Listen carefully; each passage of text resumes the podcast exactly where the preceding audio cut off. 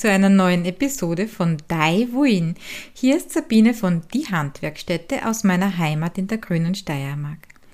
Zuallererst möchte ich diesen Podcast als unbezahlten und unbeauftragten Werbepodcast deklarieren, da er Informationen zu den Produkten, Betrieben, künstlerisch tätigen und den kunsthandwerklich geschickten Menschen und zu den Museen aus der Steiermark enthält.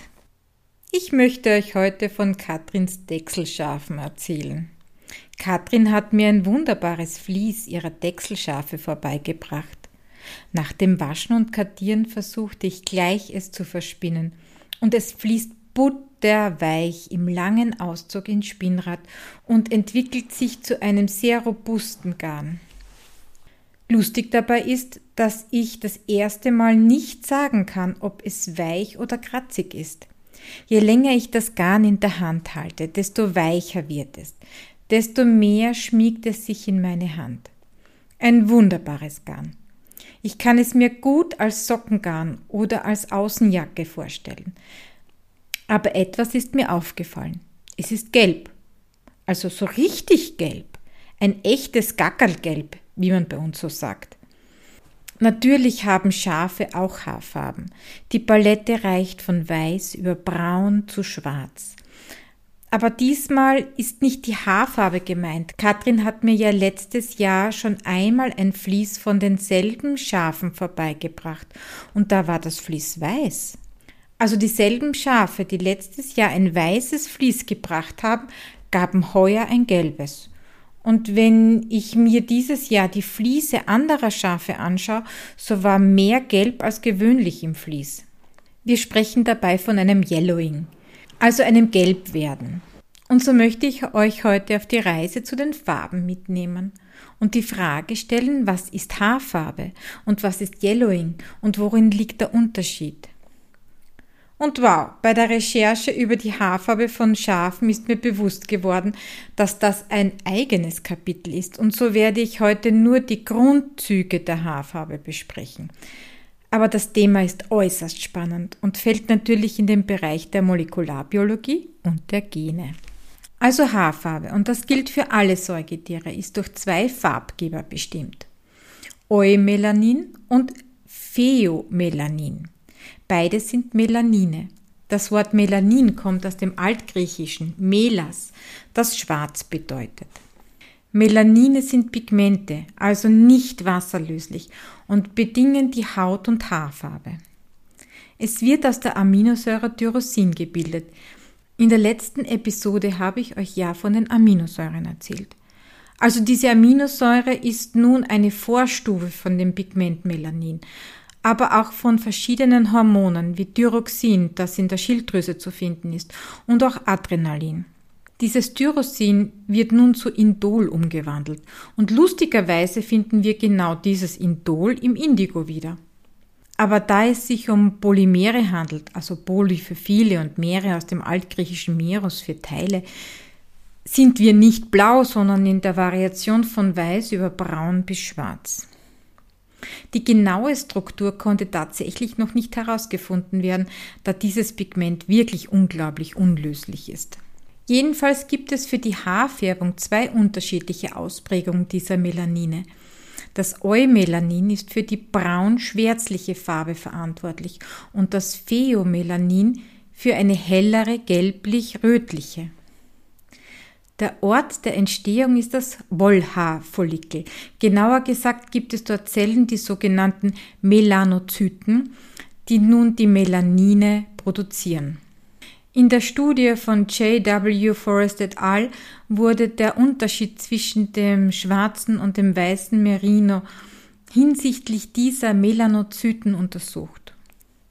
So konnte in den schwarzen Merinos diese Melanozyten in drei verschiedenen Regionen, nämlich in der Haut, in der äußersten Haarwurzel und im Haarfollikel gefunden werden. Beim weißen Merino hingegen konnte man nun diese Melanozyten nur in der Haut finden.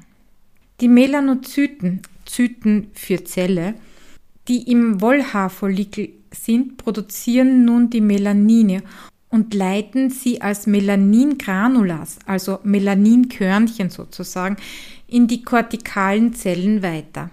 Welche Farbe nun unser Schaf hat, hängt von der Zusammensetzung der zwei Melaninarten ab.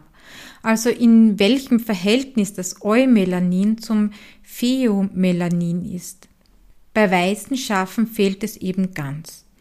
Das Interessante dabei, obwohl das Melanin bei weißen Schafen im Haarfollikel fehlt und damit auch die DNA für dieses Melanin im Haarfollikel, wird dieses aber dominant vererbt.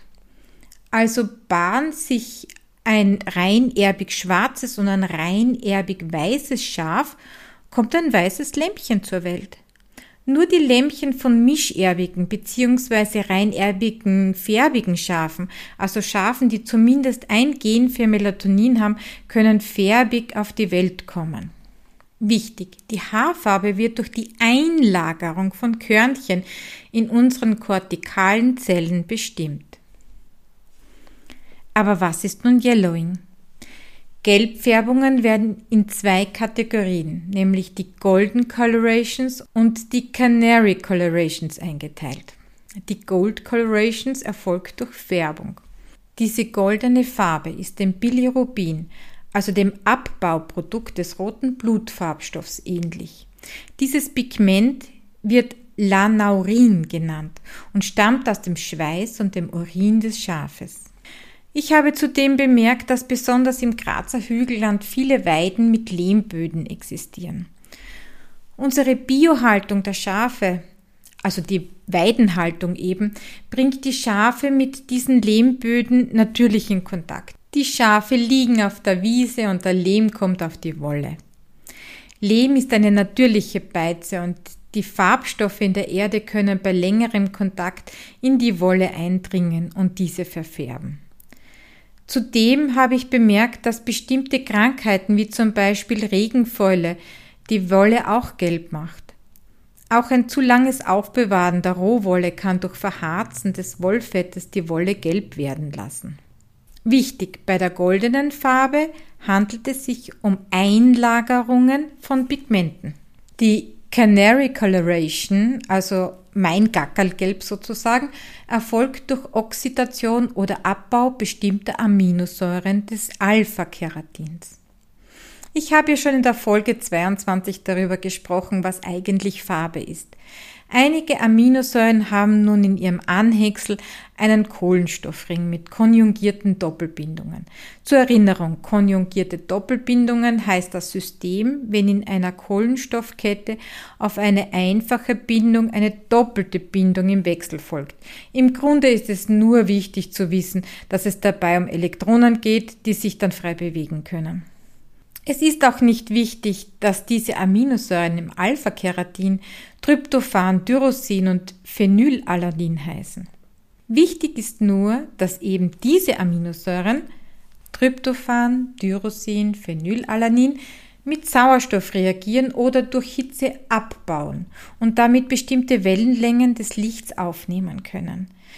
Die Wellenlängen die nicht aufgenommen werden, gelangen in unser Auge und wir sehen die Wolle nun gelblich. In meinem Fall ist es wirklich gackerlgelb.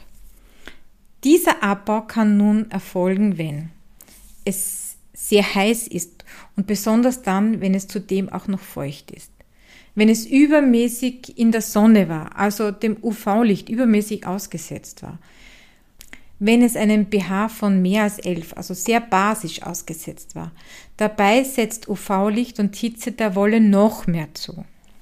Wichtig, bei der kanariengelben Verfärbung handelt es sich um Veränderungen im Alpha-Keratin. Es werden keine Stoffe eingelagert.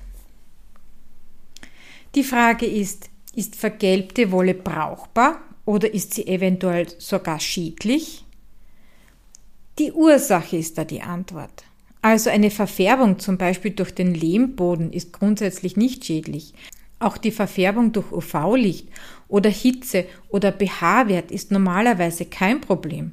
Natürlich ist die Faser zu prüfen, ob die Festigkeit noch gegeben ist. Aber wenn die Faser nicht reißt, warum sollte man dieses Vlies nicht verwenden? Ein natürlicher, schöner Gelbton ist doch hübsch. Anders ist es allerdings bei Krankheiten. Die Fliese von erkrankten Tieren gehören wirklich entsorgt. Dabei sollte mit dem Veterinäramt Rücksprache gehalten werden, um nicht die Krankheiten weiterzutragen. Denkt dabei bitte auch an Zoonosen, also vom Tier auf den Mensch übertragbare Krankheiten. Nehmt bei kranken Tieren immer Handschuhe, Maske und Brille und desinfiziert alles, was mit dem Tier in Kontakt gekommen ist. Wie erkenne ich ein Vlies eines erkrankten Tieres? Bei einem erkrankten Tier ist meistens die Gelbfärbung von innen nach außen, also am Haaransatz. Wenn ihr so ein Vlies seht, Finger weg davon. Ansonsten müsst ihr einfach beim Halter nachfragen und eventuell auch die Bescheinigung vom Tierarzt einholen. Und gibt es nun Probleme mit einem vergelbten Vlies?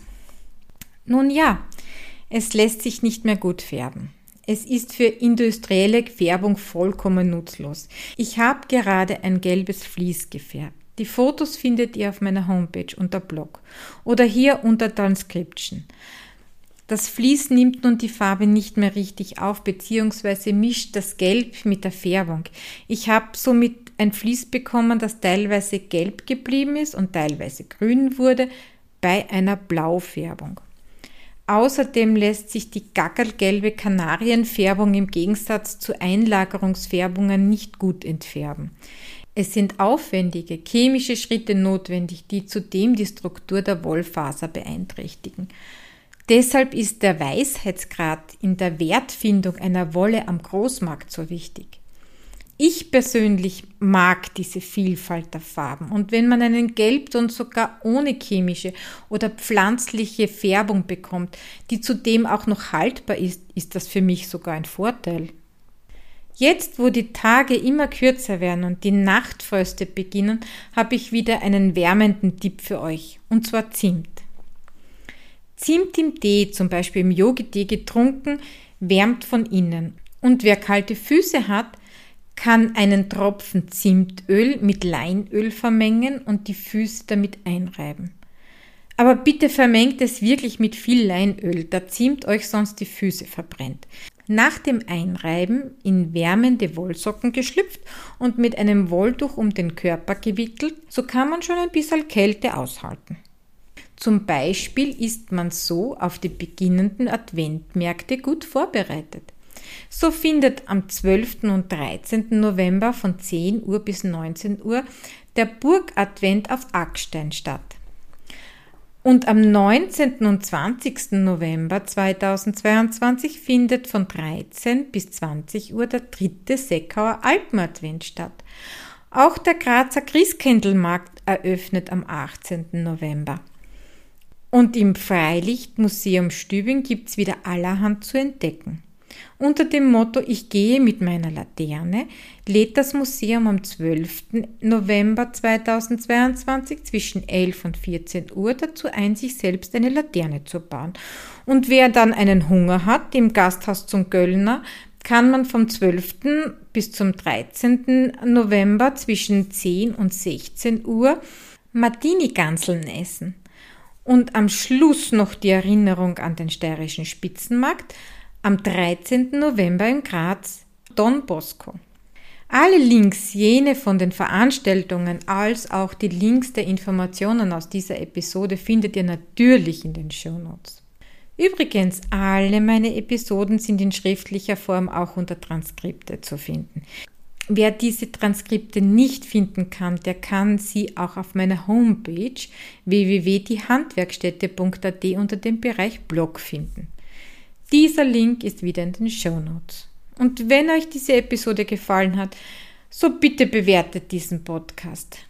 Diese Bewertungen helfen dabei, dass der Podcast gefunden wird und natürlich freue ich mich auch darüber, wenn er euch gefällt. Wie immer, dieser Podcast dient eurer Unterhaltung, stellt keinen Anspruch auf Vollständigkeit und Richtigkeit. Die angegebenen Fakten werden aber von mir zum Selbststudium und zur Überprüfung mittels Link in der Description Box hinterlegt. So wünsche ich euch noch einen schönen, wolligen Tag und auf ein Wiederhören bei der nächsten Folge von Daiwuin oder die Steiermark spinnt.